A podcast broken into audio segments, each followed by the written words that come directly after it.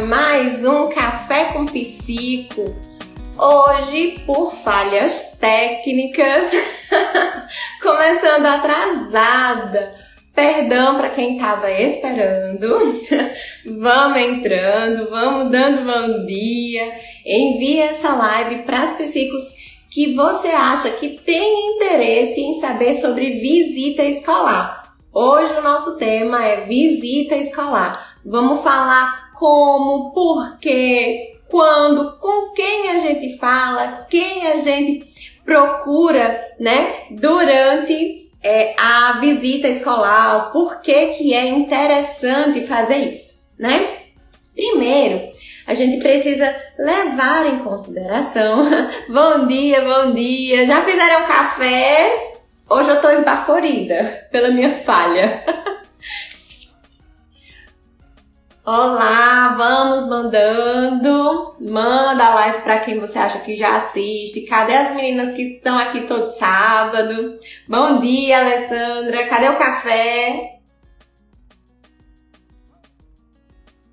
Hoje pode ser que vocês escutem um barulhinho, que a sala ao lado está em reforma. Mas vamos lá, né?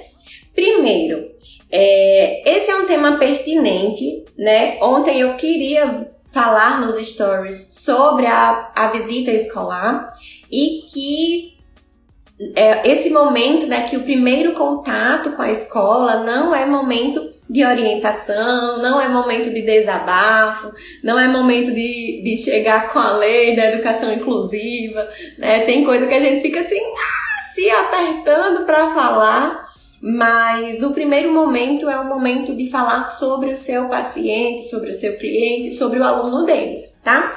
Primeiro, a gente precisa pensar que o processo de avaliação, de intervenção, de acompanhamento psicopedagógico é um processo amplo, né? É um processo é, que envolve muita gente, envolve família, envolve escola, envolve as queixas do indivíduo, o próprio indivíduo e o nosso trabalho.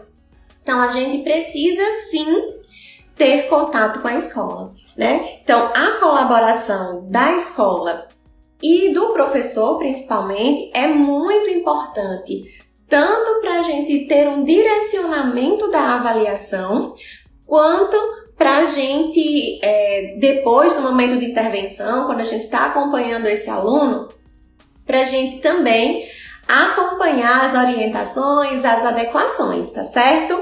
Então vamos lá. Primeiro, por que, Josi, que é importante a gente fazer a visita escolar? Eu não faço, eu faço, me digam aí, vão colocando nos comentários, tá?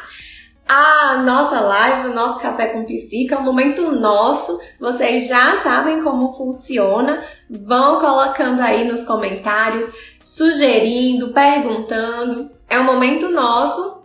E vocês sabem como eu sou, né? Que eu vou, volto. Tenho as minhas anotações, mas eu vou seguindo do jeito que dá, tá certo? Sintam-se à vontade para perguntar aí nos comentários, contribuir, dizer do jeito que vocês fazem, tá bom? Ó, Kézia tá dizendo que faz, é muito importante, né, Kézia? Então, por que, que é importante? Primeiro, a gente precisa levantar dados sobre o nosso cliente, sobre o nosso paciente. A gente levanta dados com a família, mas os dados da escola são extremamente importantes se essa, escola, se essa criança né, está em idade escolar. Se é pré-escolar e, e, frequenta creche ou, ou frequenta pré-escola, a gente também procura a creche pré-escola para levantar esses dados, tá? Esses dados é, é, que vai ajudar a gente na orientação das queixas, né? Então a gente precisa entender. Muitas vezes essa queixa vem da escola e a escola mesmo encaminha? Então, quando a escola faz esse encaminhamento, geralmente ela manda já com relatório e tudo mais, né?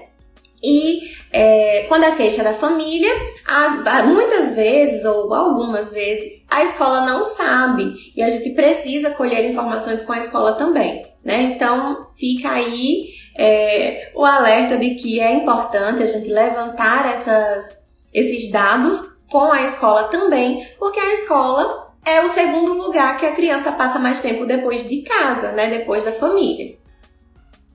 A Ana colocou aqui, prefiro ir à escola, mas muitas vezes ainda estão proibindo devido à pandemia. Às vezes faço online devido a isso. Vamos chegar lá.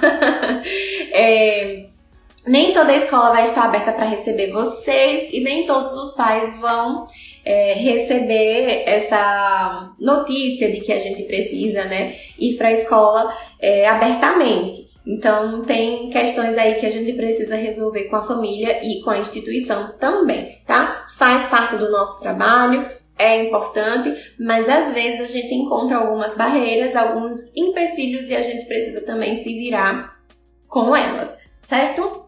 Então, é, quando a gente está na, na avaliação, esse levantamento de dados ele vai servir para gente, para orientar a nossa hipótese diagnóstica. Jussi, em que momento eu posso fazer visita escolar? Existem três momentos que a gente pode fazer visita escolar. Durante a avaliação, depois que a avaliação acaba, para a gente fazer a devolutiva, e quando a gente está intervindo, acompanhando com essa criança, para existir um trabalho em equipe, um trabalho em conjunto, para fazer orientações, que é muito importante, tá?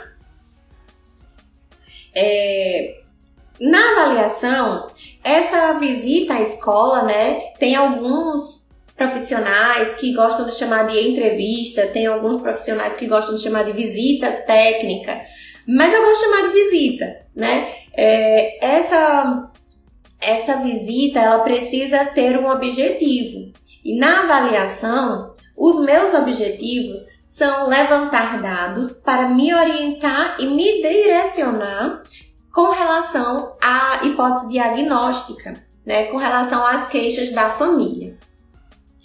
Quando estou em intervenção, né, essas, essa visita à escola vai servir de conversa, de troca de informações, de partilha para a gente poder orientar e elaborar estratégias para o caso dessa criança, né, mais adequadas, vamos dizer assim. É, e na devolutiva, existe um momento em que a gente vai devolver aquela criança, o aluno, né? A gente foi colher informações e depois a gente devolve, né? Então, tem esses três momentos.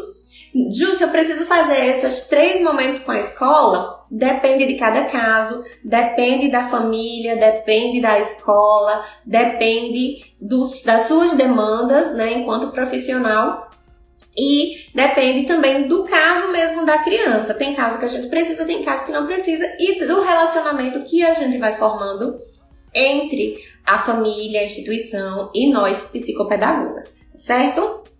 É, então, essa, essa relação ela é muito importante. O trabalho do psicopedagogo, ele não anda direito, né? Ele não roda bem, como diz os, os profissionais de TI, né? Rodou. não roda bem quando a gente não tem essa relação de parceria entre escola, família e o profissional. Tá? Outros profissionais também precisam visitar a escola, mas a gente trabalha com aprendizagem e a aprendizagem a gente consegue informações mais concisas através da aprendizagem, principalmente a aprendizagem acadêmica na escola. Então, essa visita é importante sim, tá certo? Vamos lá. Oi, bom dia para quem está chegando. Estamos falando sobre visita escolar. Deixe seu comentário, deixe sua dúvida, sugestões, o jeito que você faz. Então a gente vai conversando, esse é um momento nosso. É, então, Jússi, quando você faz a, a visita, existem é, demandas de visita, né? Como a gente já falou. Quando eu estou em avaliação, eu faço de um jeito e quando eu estou em intervenção, eu faço de outro, tá bom?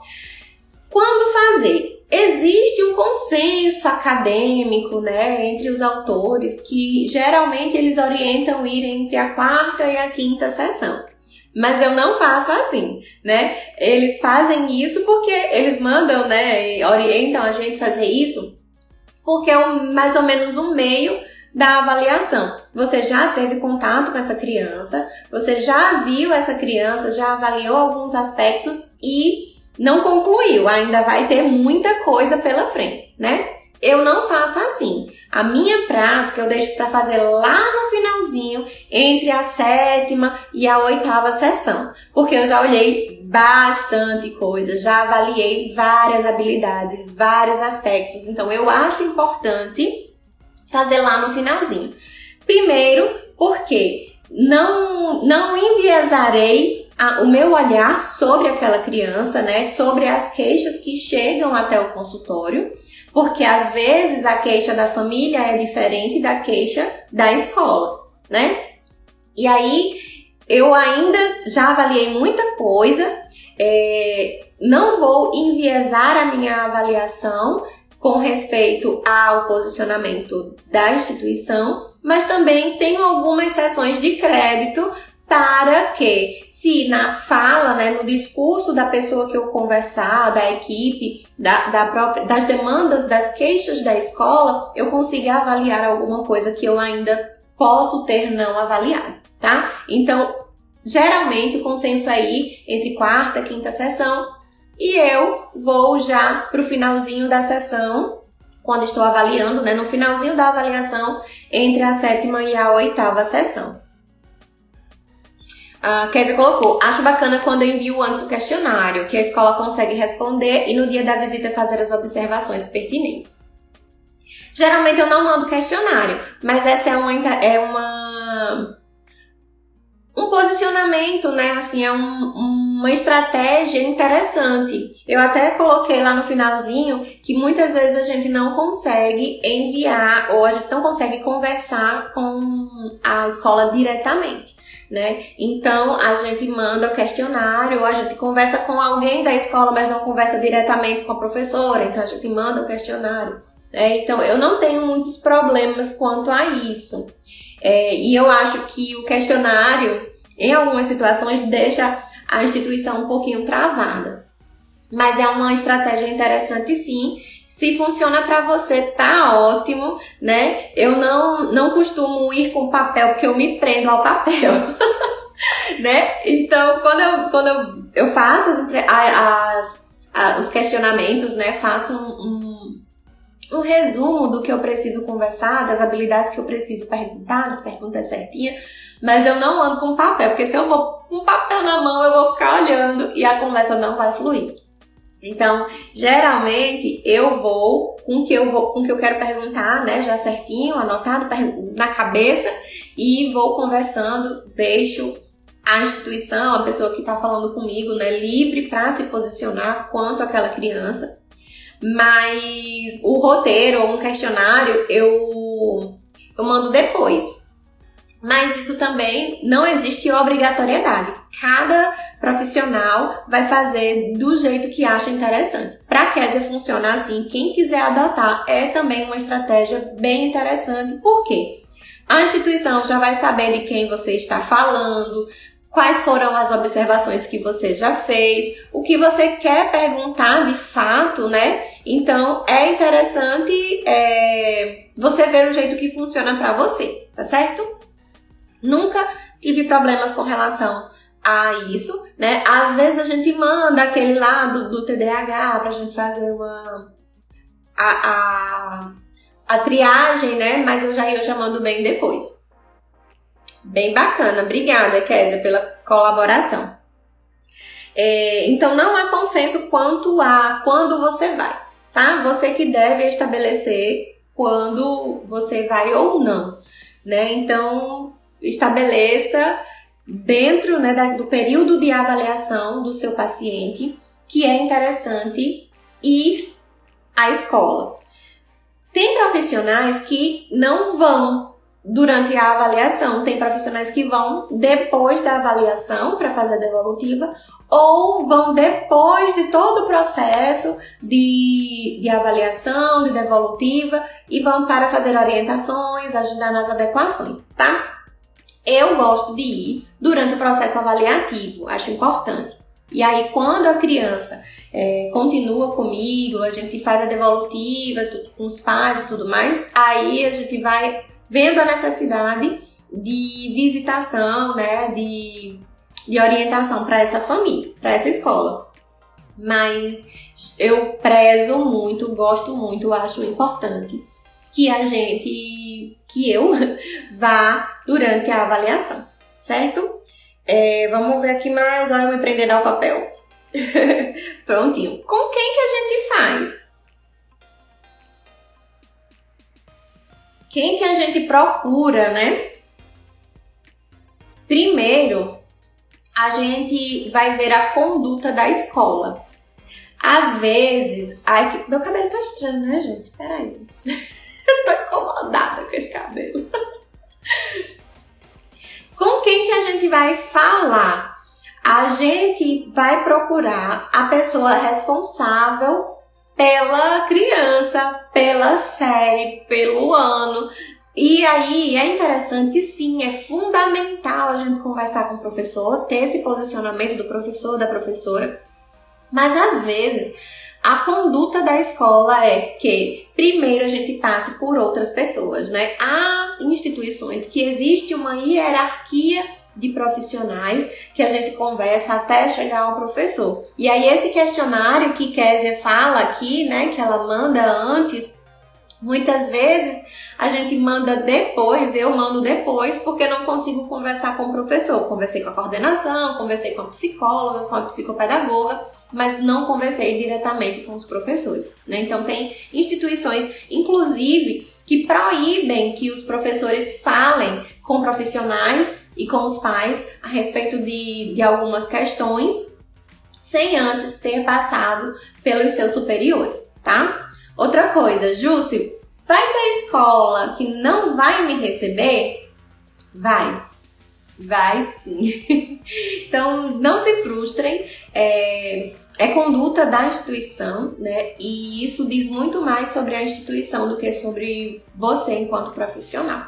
Mas, Jussi, agora eu preciso fazer a, a visita é importante. É importante sim, mas se essa escola não quer te receber, não tem como você invadir a instituição e querer é, forçadamente que a instituição te dê informações, tá? Já houve caso de escolas não me receberem inclusive de ter marcado comigo e quando eu chegar na, na escola, me deixarem na frente da escola e não me permitirem nem o acesso à escola para falar com alguém porque a pessoa responsável pela escola não estava. Né? Então é, a gente vai ficar com raiva, a gente vai ficar chateada, a gente vai deixar de avaliar essa criança não, é conduta da escola, tá? A gente não chega na casa dos outros mandando em ninguém, né? A gente não, não chega na casa de alguém visitando e dizendo, olha, muda aqui, muda assado, e chega sem avisar, né? É, então não chegue sem avisar. A primeira orientação é essa, tá? E aí, Jússi, quando a escola não quer me receber, o que é que eu faço? Segue tua avaliação e coloca no teu relatório, conversa com a família, diz que essa, essa visita não foi possível por tais e tais motivos. E eu acho importante colocar por escrito no teu relatório de que no dia tal, às tal horas, é, tentou-se uma visita e a escola não permitiu acesso e a escola, né? E aí a gente coloca tudo certinho para é, que a nossa postura não seja uma postura negligente enquanto a isso. Dizer, olha, não visitou a escola, que, que estranho, né? Ela foi negligente por não ter visitado a escola. E a gente precisa pontuar todas as questões, tá? Então, segue tua avaliação. Se a escola não te receber, isso fala muito sobre a escola, né? Não fala sobre, sobre a família, nem a criança e nem sobre você enquanto profissional, fala sobre a instituição, tá? E quando eu fui barrada na, na frente da escola, eu tinha ligado e combinado, marcado horário, tudo certinho.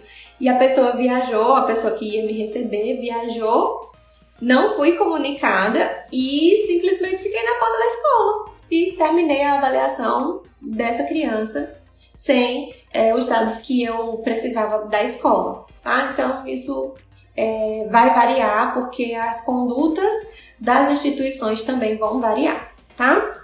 Então, com quem? Primeiro, a gente vai deixar claro a família durante a anamnese. Eu gosto de fazer durante a anamnese, mas vocês podem fazer também durante é, outros momentos, né? Durante a anamnese, eu já deixo claro toda a minha conduta de avaliação com aquela criança. Então eu digo, olha, vai precisar em um momento que eu visite a escola. Tudo bem para vocês? Porque a família precisa é, autorizar essa visita. Se a escola, se a família não autoriza essa visita, infelizmente a gente não vai. Justo, mas isso já aconteceu? Já aconteceu. Então a gente precisa se respaldar antes, né, de muitas questões. Pergunta à família se está ok, se está autorizado. Geralmente eu não faço é, autorizações.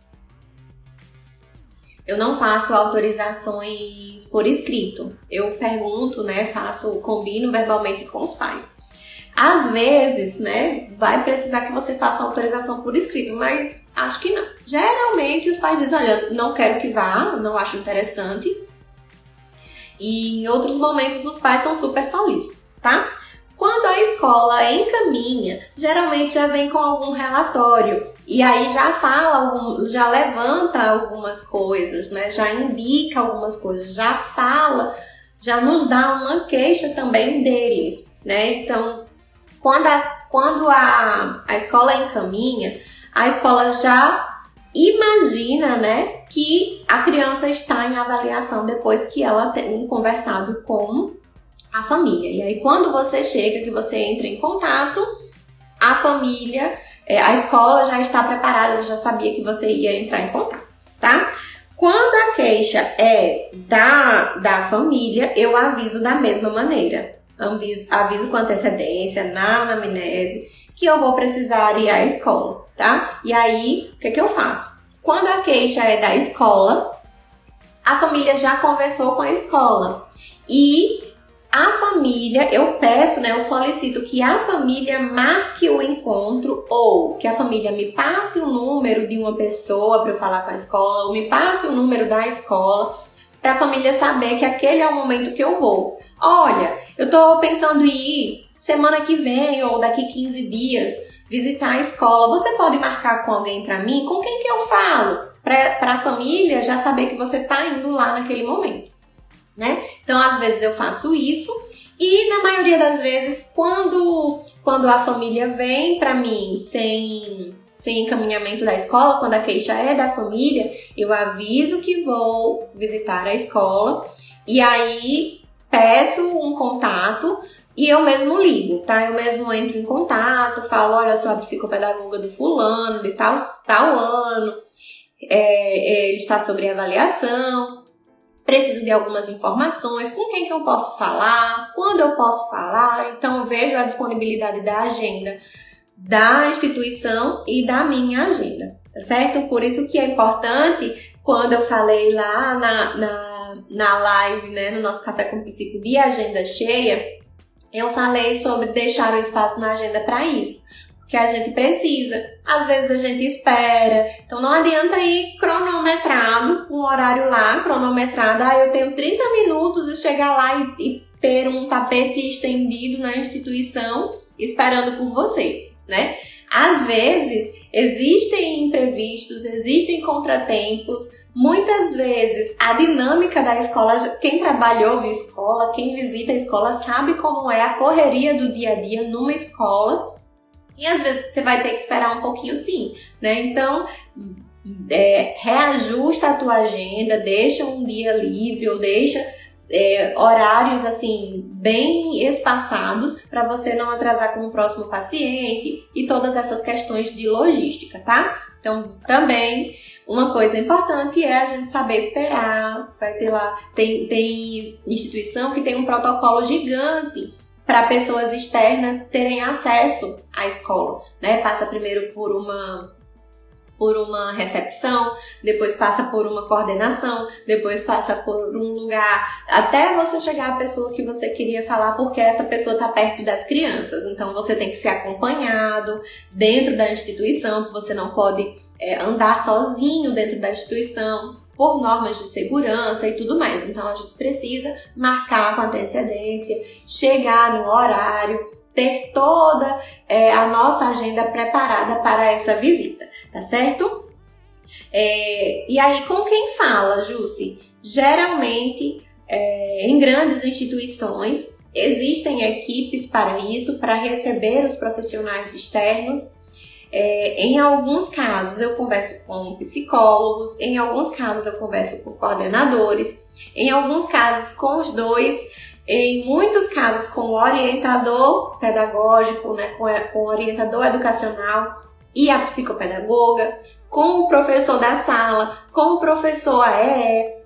Então tem muita gente para a gente conversar. Vai depender da conduta e da demanda do seu caso, tá? Primeiro a gente leva em consideração a conduta da instituição que a gente precisa respeitar, que não é a nossa casa. Segundo, a gente leva em consideração as nossas demandas. Justo você está querendo dizer que a, que a conduta da instituição é mais importante do que a minha demanda, não, eu não estou querendo dizer isso. Eles têm pesos, né, valores iguais, mas a gente precisa levar em consideração que eu preciso acessar essa escola de alguma forma. E aí, a conduta da escola é conversar primeiro com a coordenação. Então, vai para a coordenação.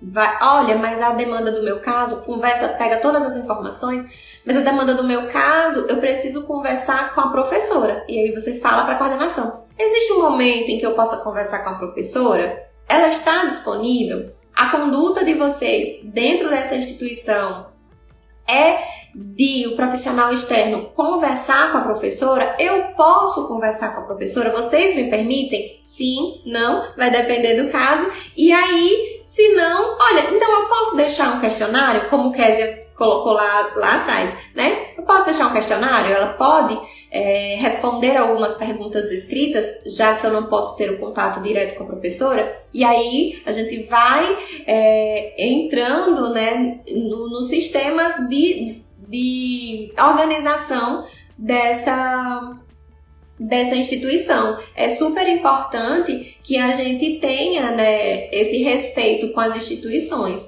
Porque o profissional que está de fora, ele tem uma perspectiva diferente quando ele está fora. E depois que a gente entra, que a gente conversa, a gente tem outra perspectiva sobre aquele aluno, sobre aquela instituição, sobre a metodologia, a professora etc. Tá? Então, primeiro a gente respeita a conduta da escola, da instituição, e aí a gente vai ajustando as nossas demandas, tá? A gente não chega na casa de ninguém com o pé na porta, né? Então a gente precisa sim respeitar aquela casa também. E aí, além de é, psicóloga, psicopedagoga, professora, a gente pode também, em algumas instituições, conversar com o diretor geral, com o diretor de ensino. Depende muito da conduta da instituição. Por isso que é importante a gente ligar antes, conversa com a recepcionista, com a pessoa que vai é, atender o telefone e a gente pergunta, se identifica, fala, fala do que você precisa, e aí a pessoa vai te orientar com quem você vai falar, tá? E aí, uma coisa muito importante, quando a gente vai visitar uma escola, além de levantar os dados né, das demandas, das suas necessidades, a gente precisa também dizer para a família e dizer para a escola que aquele é um encontro privado, que aquele, a, o sigilo, a privacidade daquele, daquelas informações serão mantidas, assim como no nosso consultório. O sigilo e a privacidade é muito importante, tanto para a família quanto para o seu paciente, né? Sem autorização a gente não vai, já falei. E uma coisa importante é que a gente deixe claro. Eu deixo assim em tom de, de brincadeira, né? Quando eu estou avisando que vou, Olha, não é fofoca não, é porque eu preciso. Tem algumas famílias que encaram isso de uma forma diferente, né? Poxa, vai lá perguntar sobre mim, sobre meu filho, e não tô gostando não.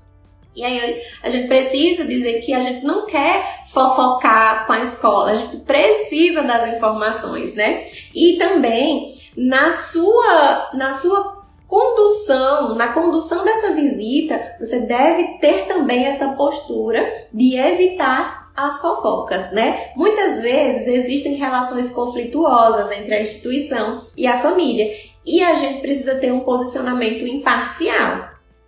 A nossa, a, o nosso objetivo lá não é crucificar ninguém, não é apontar erro, não é dizer o que está ideal, o que está adequado, nem nada, né? O nosso objetivo é coletar informações sobre o nosso paciente, sobre a criança que está sob avaliação e quando a escola solicita, a gente faz orientação sim. Muitas vezes a escola não solicita e as orientações são necessárias. E a gente faz com carinho, com cuidado, né? Olha, estou percebendo que vocês estão com a demanda assim com esse com o meu paciente. A gente pode conversar e aí entra num acordo, porque se a gente for entrar chutando a porta, não vai dar certo tá? Então, não entre no joguinho de relação conflituosa entre escola e família, tá? A gente não tá na escola para apontar erro de ninguém, tá bom? É, então, quando vier com tom que passe das informações é, profissionais, que passe de informações que não lhe cabem, conduza a conversa para que a conversa volte para as informações e, dados, e os dados que você precisa, tá? A visita da escola, o objetivo dela não é fazer fofoca, tá? Então, o interesse né, profissional, o seu interesse, as suas necessidades devem ser levadas em consideração, tá certo? Jusce, e como eu, como eu faço? Já sei quando fazer e com quem fazer essa entrevista, essa visita. Como que eu faço? Espera ainda que eu vi uma coisa aqui, uma pergunta aí, deixei subir. Ah, se é cobrada essa visita. Karine, eu não cobro. Por que, que eu não cobro? Porque a, o, o valor da minha sessão já está incluso todos os os, as despesas que eu preciso ter na avaliação. Tem, tem profissional que cobra e isso é da conduta do profissional, tá? É, mas muitas vezes, quando a gente diz que é a parte, que é um valor à parte, a família diz: ah, então não precisa ir não. Né? Muitas vezes aquela conversa vai durar muito mais né, de tempo do que uma sessão dura. E aí a família te paga uma sessão, duas sessões, três sessões. Você ficou duas horas, você ficou duas horas lá com, com a família, a família com a escola. A família vai te pagar isso? Quem garante que isso aconteceu? Então, para evitar todas essas questões, isso deve ser colocado em contrato, né? Ou você já deve ter um esquema montado na sua cabeça de que você vai cobrar ou não. Se você vai cobrar, coloca no, no, no teu contrato e avisa antes. É, e essa, esse pagamento deve ser um pagamento antecipado, já que você vai cobrar por fora. Eu, eu não faço cobrança dessas visitas, tá certo? Porque ela é importante para o meu trabalho. E aí eu incluo todas as despesas que são necessárias no valor da minha sessão. Então, não cobra a parte. Mas não tá errado cobrar, tá? Não tô dizendo que é certo ou que é errado. Tô dizendo que a minha conduta é essa. Existem outras condutas e que também estão certas, tá certo? É, como fazer essa entrevista? Como fazer essa visita? É, Ana colocou lá em cima, né, antes, que por, por conta da pandemia é, muitas escolas não estão permitindo as visitas e isso está correto. E aí a gente precisa das informações, como é que a gente faz. Então, A visita à escola pode ser por telefone, por chamada de vídeo, né, uma reunião online, ou presencialmente. Eu prefiro presencialmente. Eu prefiro ir na escola, sentar, conversar com a pessoa e tudo mais, né? Algumas escolas têm os protocolos de, de visitação, então tem toda uma questão de ter uma sala preparada agora, né, nesse momento de pandemia, de ter as, as cadeiras espaçadas, álcool em gel, uso da máscara constantemente. Isso é importante, tá? É, eu nunca tive problema quanto à visita profissional, assim, presencial. Muitas vezes eu faço sim ligações, passo muito tempo. Às vezes a gente tem profissionais que a gente tem um pouquinho mais de tempo de trabalho com eles, né, dentro dessa equipe. E aí a gente tem uma relação melhor com eles e aí a gente já aproveita. Eu, por exemplo, como eu tenho uma demanda muito alta na minha agenda, quando eu marco uma, uma visita à escola, geralmente eu pesquiso antes é, quais são os, os, pacientes que estão em avaliação, quais são os pacientes que estão em intervenção, que são dessa escola, e aí eu falo sobre o paciente que está em avaliação de fato, e depois eu já acolho informações de outros pacientes, para economizar meu tempo, né, da minha agenda e o tempo da escola. Otimizar isso é importante. Mas muitas vezes só tem aquele paciente daquela escola, gente vai, se desloca, conversa, e isso é importante, tá? E aí no telefone eu consigo falar sobre outros pacientes, pacientes que estão em avaliação, intervenção e tudo mais. Mas eu prefiro a visita presencial, principalmente quando o paciente está em avaliação. Há alguns profissionais que fazem diferente, que entram em contato por telefone durante a avaliação e só vão presencialmente no momento da devolutiva, né? Quando precisam falar sobre as hipóteses diagnósticas, quando precisam dar algumas orientações à escola.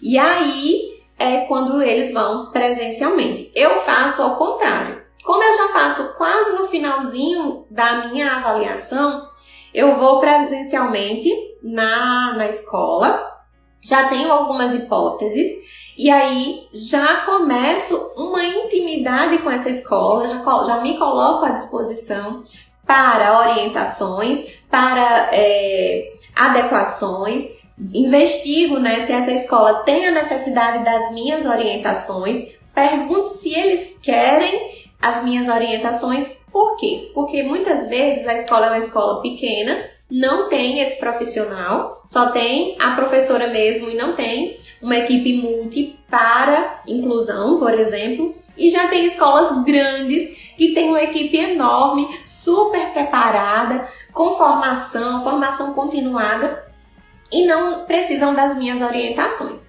né? Então, às vezes a gente vai conversando, faço acordos assim de dizer, olha, vamos fazer tal conduta assim, e aí a coordenação, a psicóloga é, entra em contato com a professora, com o professor é, então é importante esse relacionamento estreito, e aí eu faço isso, eu gosto de ir presencialmente para sentir também, né, a dinâmica, o ritmo da escola. Então, eu só deixo para ligar de, é, depois, assim, quando a criança já está é, em intervenção. E como eu vou no finalzinho, aí eu ligo para dizer assim: olha, lembra que eu estava avaliando o fulaninho? A avaliação do fulaninho acabou, a gente já fez devolutiva, o relatório já está pronto, tá? Então, por telefone, geralmente eu faço as, depois da avaliação. Só é, durante a avaliação eu vou, eu preciso, eu prefiro ir presencialmente, tá? É, posso fazer de outro jeito? Pode. Você que tem que ver as demandas do seu caso e as, as condutas da instituição, tá? Opa! tô, topei aqui. Pensei. Então, as condutas da instituição sempre serão levadas em consideração. Você vai ver muito eu falando sobre isso hoje, porque a gente não chega na casa de ninguém arrombando a porta, abrindo a porta sem bater, né? É... Pode haver a necessidade do profissional observar a criança em sala. Eu não faço isso, tá? É, por quê? Primeiro, eu vou falar o que vem antes, né? Às vezes existe essa necessidade do profissional observar essa criança em sala. E aí vem a conduta do próprio profissional, a conduta da escola, se ela permite ou não, a conduta da família, se ela quer ou não que, a, que o profissional, a profissional psicopedagoga observe essa criança em sala, e existe a demanda do caso, né?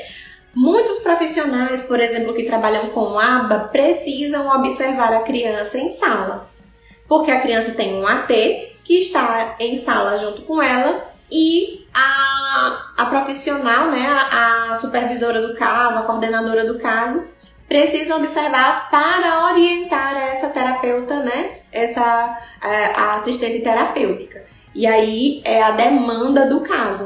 O caso precisa que a profissional observe em loco essa criança e como a AT está conduzindo as, a, o atendimento, né, a, a conduta dela na escola. Mas eu não faço ainda. Não faço ainda, porque ainda não tive necessidade de é, observação em loco, tá? Porque eu não costumo fazer isso, né? Primeiro porque existe um constrangimento da criança, dependendo da demanda dela e do caso dela, da hipótese diagnóstica, do diagnóstico dela. Se a criança é maior, existe um constrangimento de ter alguém a observando, né? Segundo que, quando tem alguém observando, que é de fora da escola, existe uma alteração de comportamento dessa criança. Então, a gente vai observar, mas a gente não vai ter uma observação de fato do jeito que é o dia a dia, porque a sua presença é causa modificação naquele ambiente, tá? Também tem as questões relacionadas à modificação da rotina da própria sala, com a professora, com a AT ou com a professora auxiliar, com as outras crianças. Então, tem todas essas questões que devem ser levadas em consideração. Tá? Geralmente a professora fica querendo te dar atenção, e aí os meninos também olham para você e fica aquela coisa meio assim, né? E a conduta da escola vai te direcionar para isso também, né? Tem escola que vai permitir, tem escola que não vai permitir. Por quê? Ah, tem escola que vai permitir, tem escola que não vai permitir. Por questão de privacidade e por questão de segurança, né? E aí, se for uma demanda sua, observar em loco, né, a visita na escola, demandar uma observação dessa criança em sala de aula, você vai ter que ter, é, dependendo da conduta da escola, é, autorizações por escrito para isso, tá? Não é errado, alguns profissionais fazem e precisam fazer essa observação em loco. Justo, não quero, não acho necessário, tudo bem? Tudo bem, vida que segue, tá? As visitas para devolutiva geralmente são feitas depois da devolutiva com os pais, tá? Eu, minha conduta, a, a estrutura do meu atendimento é que eu nunca vou fazer uma devolutiva com a escola antes de ter feito a devolutiva com a família. Isso é muito importante para mim. Porque muitas vezes a família, a escola pode não saber que essa devolutiva com a família ainda não foi feita. E trazer questões, trazer pontos para a família que a família ainda não está preparada para receber. E aí, a minha, a minha condução é Primeiro, devolutiva com a família, depois devolutiva com a escola. Se a escola se a família permitir. Se a família não permitir, não tem devolutiva com a escola, tá? É, é importante você, antes disso, né, quando você fizer a devolutiva com os pais, você informar para a família que há necessidade de fazer essa devolutiva com a escola pedir autorização e dizer o que vai ser feito nessa devolutiva. Se vai ser é, informar os detalhes do caso, se vai ser necessária essa devolutiva para fazer orientações à escola e deixar tudo muito claro para essa família, tá? O relatório é, que é entregue, que é importante que a escola tenha esse relatório, o relatório pode ser diferente, tá? Por que pode ser diferente? Porque o relatório para outros profissionais e para a família precisam ter informações mais detalhadas e muitas vezes essas informações são sigilosas e não vão fazer diferença a escola saber ou não. Como é que eu sei isso, Jus? Do seu bom senso. Né? Então, tem questões relacionadas à, à gestação, relacionadas a situações conflituosas dentro da família, que a escola não precisa saber, que foi uma coisa que veio da família para você, mas que você não precisa externar num relatório que para a escola, mas para que outro profissional tenha uma melhor visão daquela família, você vai precisar colocar, tá? Então, na devolutiva da escola, né, a visita de devolutiva com a escola, você precisa ficar atento para não passar informações demais, não passar informações sigilosas e se ater ao que é importante para a escola, tá? O relatório e a devolutiva são diferentes para a família e para a escola, tá?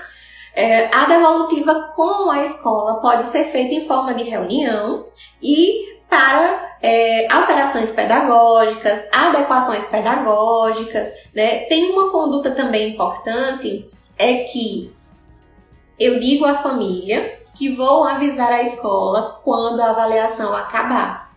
Por quê? Para me resguardar quanto a situações futuras. Então já aconteceu da escola, da escola encaminhar uma criança, eu fazer a avaliação, entrar em contato com a escola, fazer a visita da escola, colher todas as informações e é, a família não autorizar a entrevista, a visita de devolutiva para a escola. Ok, não autorizou, tudo bem. E no, lá no comecinho, eu caí na bobagem de não entrar em contato com a escola e de não pedir autorização para isso para os pais. E aí, passou dois meses, três meses, quatro meses do final da avaliação, a criança não voltou, não seguiu, a família não seguiu nenhuma orientação da, da avaliação e da devolutiva. E por fim, como eu tinha ido na escola, eu me expus, a pessoa me viu, a pessoa soube que eu peguei as informações que eu queria, a pessoa entrou, a pessoa da escola estava precisando da avaliação, estava precisando das informações da avaliação e a escola entrou em contato comigo. Jússi, você já terminou a avaliação do fulano? E já tinha quatro meses que eu tinha terminado. Eu disse, já, o que aconteceu? Olha, a família nunca trouxe o resultado, o relatório. A família nunca falou nada mais sobre o caso do fulano. E aí, a minha conduta, né, a minha responsabilidade enquanto profissional foi colocada em xeque por aquela escola por muito tempo.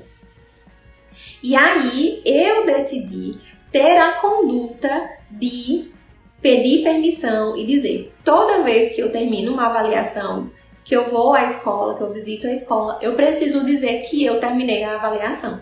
Tudo bem você não me permitir compartilhar o relatório, porque isso aí é outra coisa já também, né? E de dar um feedback para a escola. Enquanto família, você tem todo o direito. Mas eu preciso dizer que eu finalizei a avaliação. E aí eu ligo para a escola e digo: olha, a avaliação do fulano foi finalizada, dia tal, a devolutiva foi feita dia tal, os documentos os relatórios e tudo é, que for interessante para a família, para a escola, está com a família, tá? Deixa eu ver aqui comentário. Justus, geralmente nem as escolas grandes têm. E as que têm não faz esse trabalho do AEE, a maioria. Então, aqui em Paulo Afonso, as duas maiores escolas tem trabalho com AEE. Tem esse, tem esse posicionamento e é bem interessante. O trabalho né, do, do profissional da educação especial, as, as escolas grandes, particulares, nós temos. E tem escolas é, públicas também que têm o trabalho, mas eu não conheço o trabalho de perto. Eu não posso dizer se funciona, se não funciona. Eu sei que existe esse trabalho. Eu não sei como está durante a pandemia aqui na nossa cidade, mas tem escolas que têm sim esse serviço, é, que funciona. E e que a gente tem um contato assim super interessante. É, o profissional fala o recurso que está usando lá, eu digo o recurso que estou usando aqui, a gente tem uma parceria bem interessante. É, dessas escolas é, privadas, né? Das escolas públicas, geralmente, é, a gente tem uma postura diferente, mas eu sei que existe, só não sei como isso está sendo conduzido, né? Como a sala de recursos, o professor de educação especial, ou o professor é, né? está sendo, está trabalhando durante a pandemia nas escolas públicas, né? Eu sei que retornaram agora aqui na nossa cidade, retornaram há algum tempo, as, uh, os, os atendimentos das salas de recursos e das salas de AE nas escolas privadas já voltaram também há algum tempo, né? Existe sim, mas funciona onde eu sei, onde eu conheço, mas eu não posso te falar com relação às escolas públicas porque eu não conheço a realidade, tá? É, mas eu sei que existe sim, tanto o apoio EE quanto a sala de recursos e os atendimentos em horário oposto. Só não sei como é que tá funcionando agora. Cadê? Me perdi. é, então, essa, essa informação com relação aqui você já finalizou a sua avaliação é muito importante, tá? Precisa, a escola precisa também estar ativa nesse processo de inclusão dessa criança, né? O que é que deve ser feito numa visita de devolutiva? É, orientações do caso, encaminhamentos, adequação, psicoeducação, acerca do diagnóstico daquela criança, da hipótese diagnóstica daquela criança, dizer o que é, como é, é elaborar estratégias junto com os profissionais da escola também é importante, tá? Uh, então, como a minha demanda é alta, geralmente essas orientações eu faço por escrito ou por telefone. Aí eu prezo pela visita inicial, né, pela primeiro, pelo primeiro contato, quando estou em avaliação, por uma visita, né, por um contato presencial. Quando eu faço uma devolutiva com a família, geralmente qual é o jeito que eu conduzo o caso? Faço devolutiva com a família e Informo a escola que a avaliação foi concluída e peço para que a família compartilhe o relatório com a escola. Imprimo duas vias, imprimo uma via da família, uma via da escola e peço que a família faça essa mediação. Porque se a família não autorizar, ela não vai levar o relatório, enfim, né? E aí pode gerar uma confusão aí pra gente, um, um transtorno mais na frente. Então, eu faço isso, tá? O relatório é um documento da criança, é um relatório, é um documento da família. Então, não faz muito sentido, mesmo que seja extremamente necessário para a família e para você, para a escola, e para você, enquanto profissional, que a escola tenha acesso ao seu relatório, ao seu informe, a gente não pode obrigar essa família a compartilhar. O que é que eu faço? é, aviso a escola por telefone que a avaliação foi concluída. Se a família permitir que eu passe algum detalhe, eu passo algum detalhe, mas se a família não permite, eu não passo nenhum detalhe e peço para que a escola, se for encaminhamento da escola, que a escola entre em contato com a família.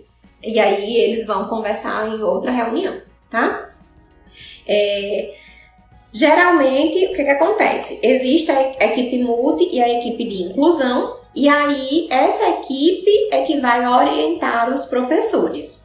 Quando não existe, eu faço as orientações aos professores. Muitas vezes a orientação vai via direção, depois professores, tá? É, não é uma via de regra e depende muito, mais uma vez, da conduta da escola, de como a gente vai fazer essas orientações, tá? Uh... que, que eu me perdi aqui? Esse feedback, ele é super importante, tá?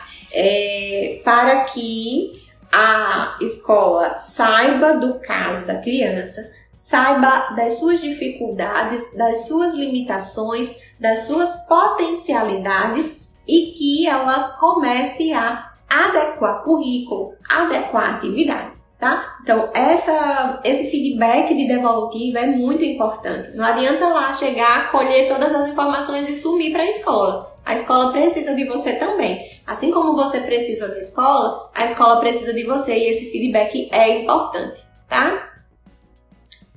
Ah, a Alessandra colocou, bom saber sobre esse atendimento nas escolas privadas. Existe sim, viu, Alessandra, esse atendimento na escola privada.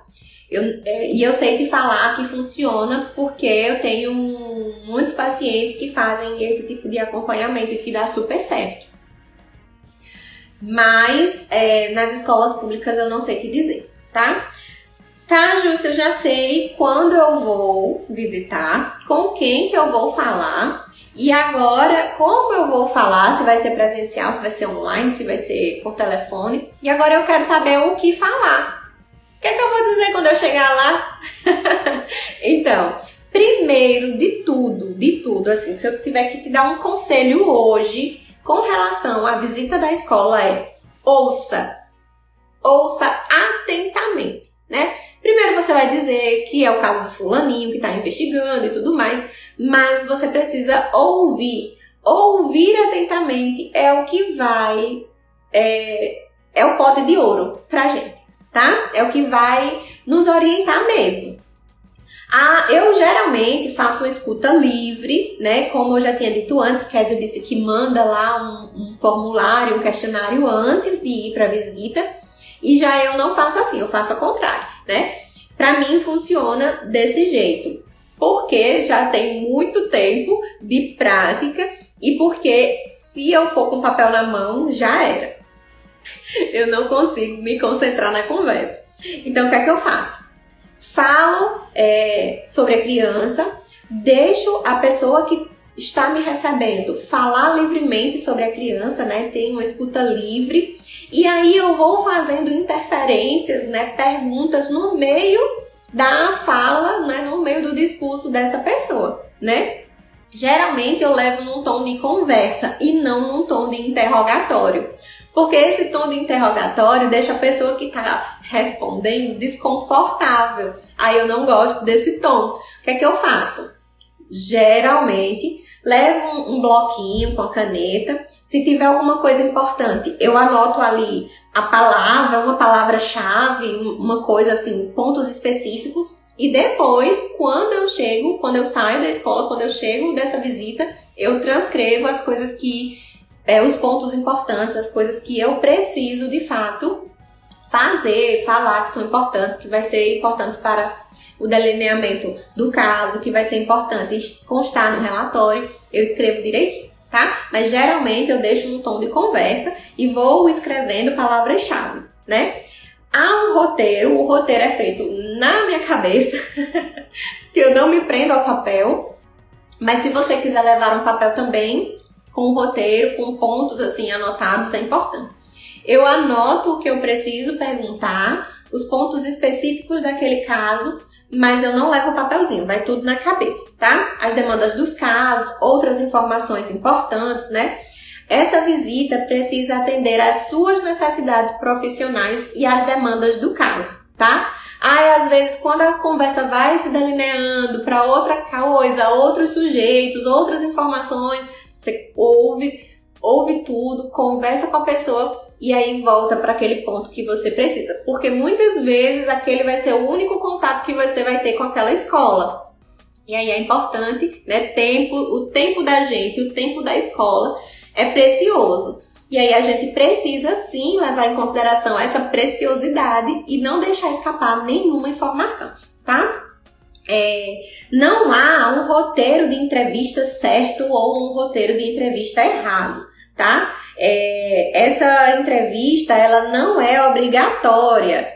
Você pode ir conversar e tal, e aí vai depender muito do seu caso, tá? O que é que eu pergunto? A Dalvani colocou aqui: é sim, a escuta é essencial. Estou fazendo estágio, fui à escola e foi muito bom. É impressionante como muitas vezes o seu olhar do caso muda quando você vai à escola, né? E essa visita também é importante para a gente construir vínculo com a escola, para a gente não ser aquele profissional distante que só dá pitaco de longe, sabe?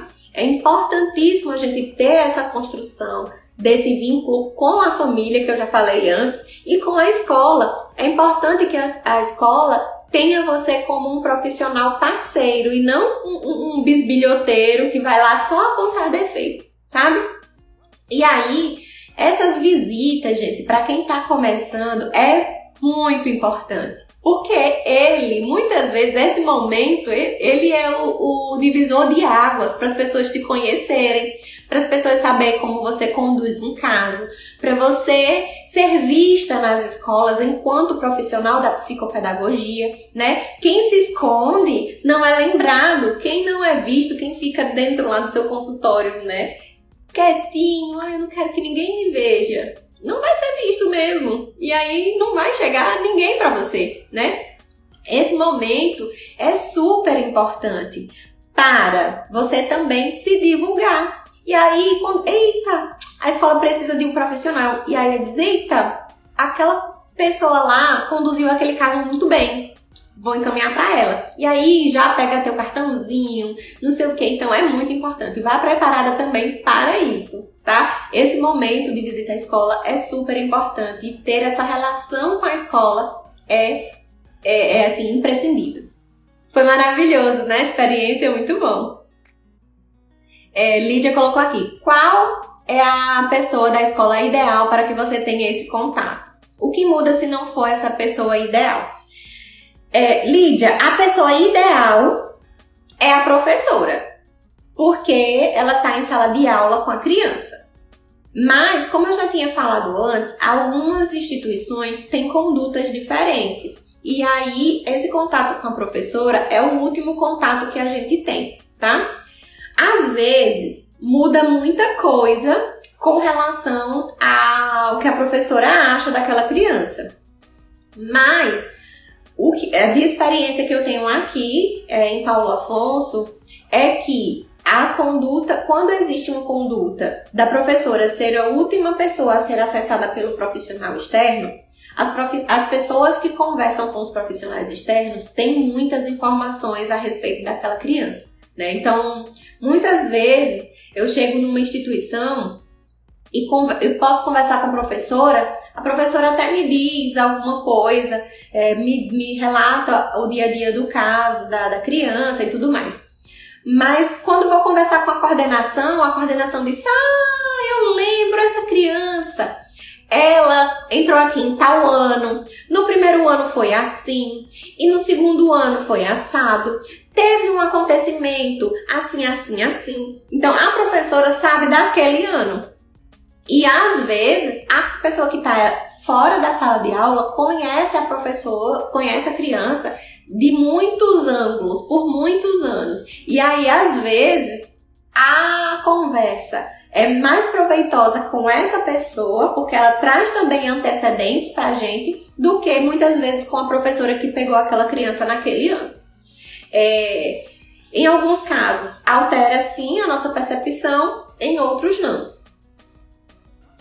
E aí, o que perguntar quando a gente chega na escola, né?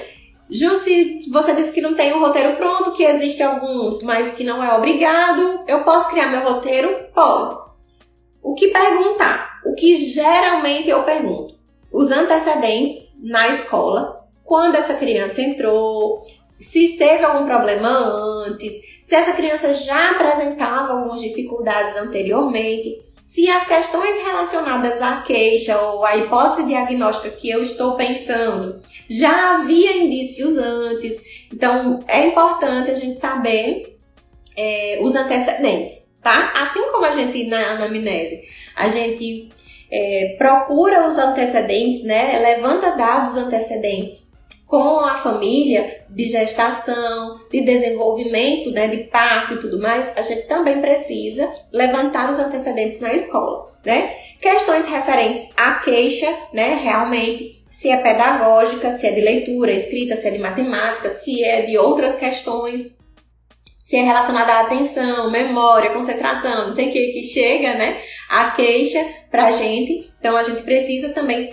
ter perguntas direcionadas para as queixas, tanto da família quanto da escola, né? Muitas vezes ouvir a queixa da escola que, as, que não foi escutada, né? Que não foi. É, que não chegou até você, porque às vezes a família que te procurou, mas a, a, a escola também tem uma queixa. Então é importante também ouvir e levar em consideração as queixas da escola, né? É, as condutas dessa criança em sala de aula, os comportamentos, né? Questões relacionadas à sociabilidade, aos hábitos, à afetividade, né?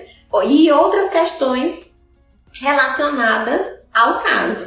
É, não existe padrão para esse roteiro, como você começa, né? Eu geralmente deixo bem livre mesmo com, as, com a escola, né? Escuto a pessoa que tem a me dizer, falo também algumas questões, né? Mas no momento de na primeira visita, né, enquanto estou fazendo a avaliação de uma criança, eu prezo por ouvir, né? Ter uma escuta atenta às questões que a, que a escola vai me trazer dessa criança, tá?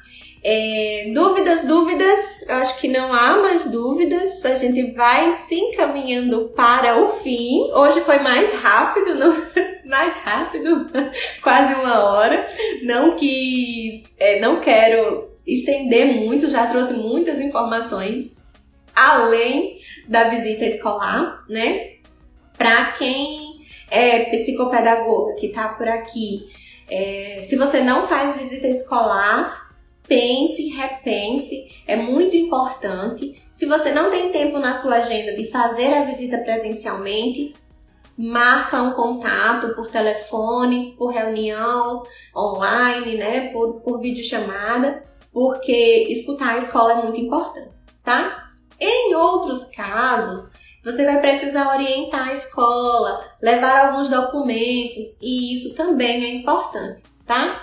Em alguns casos, as escolas terão posturas mais resistentes do que outras, né? Então tem escola que não tem o serviço de AE, que não tem os serviços de psicologia, de psicopedagogia, não tem profissionais preparados e aí a gente vai fazer essa psicoeducação dessa escola.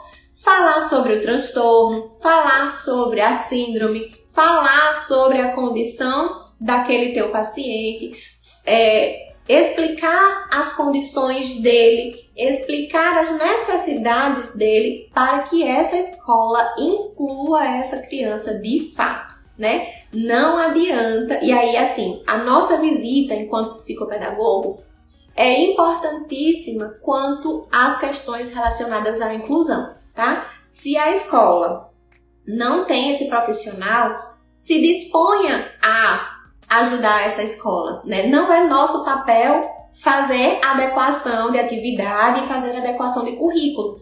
Isso é, é dever da escola. Mas a gente pode sim auxiliar essa escola, ajudar nessas adequações, orientar quanto às orientações referentes às necessidades específicas dos nossos pacientes, tá?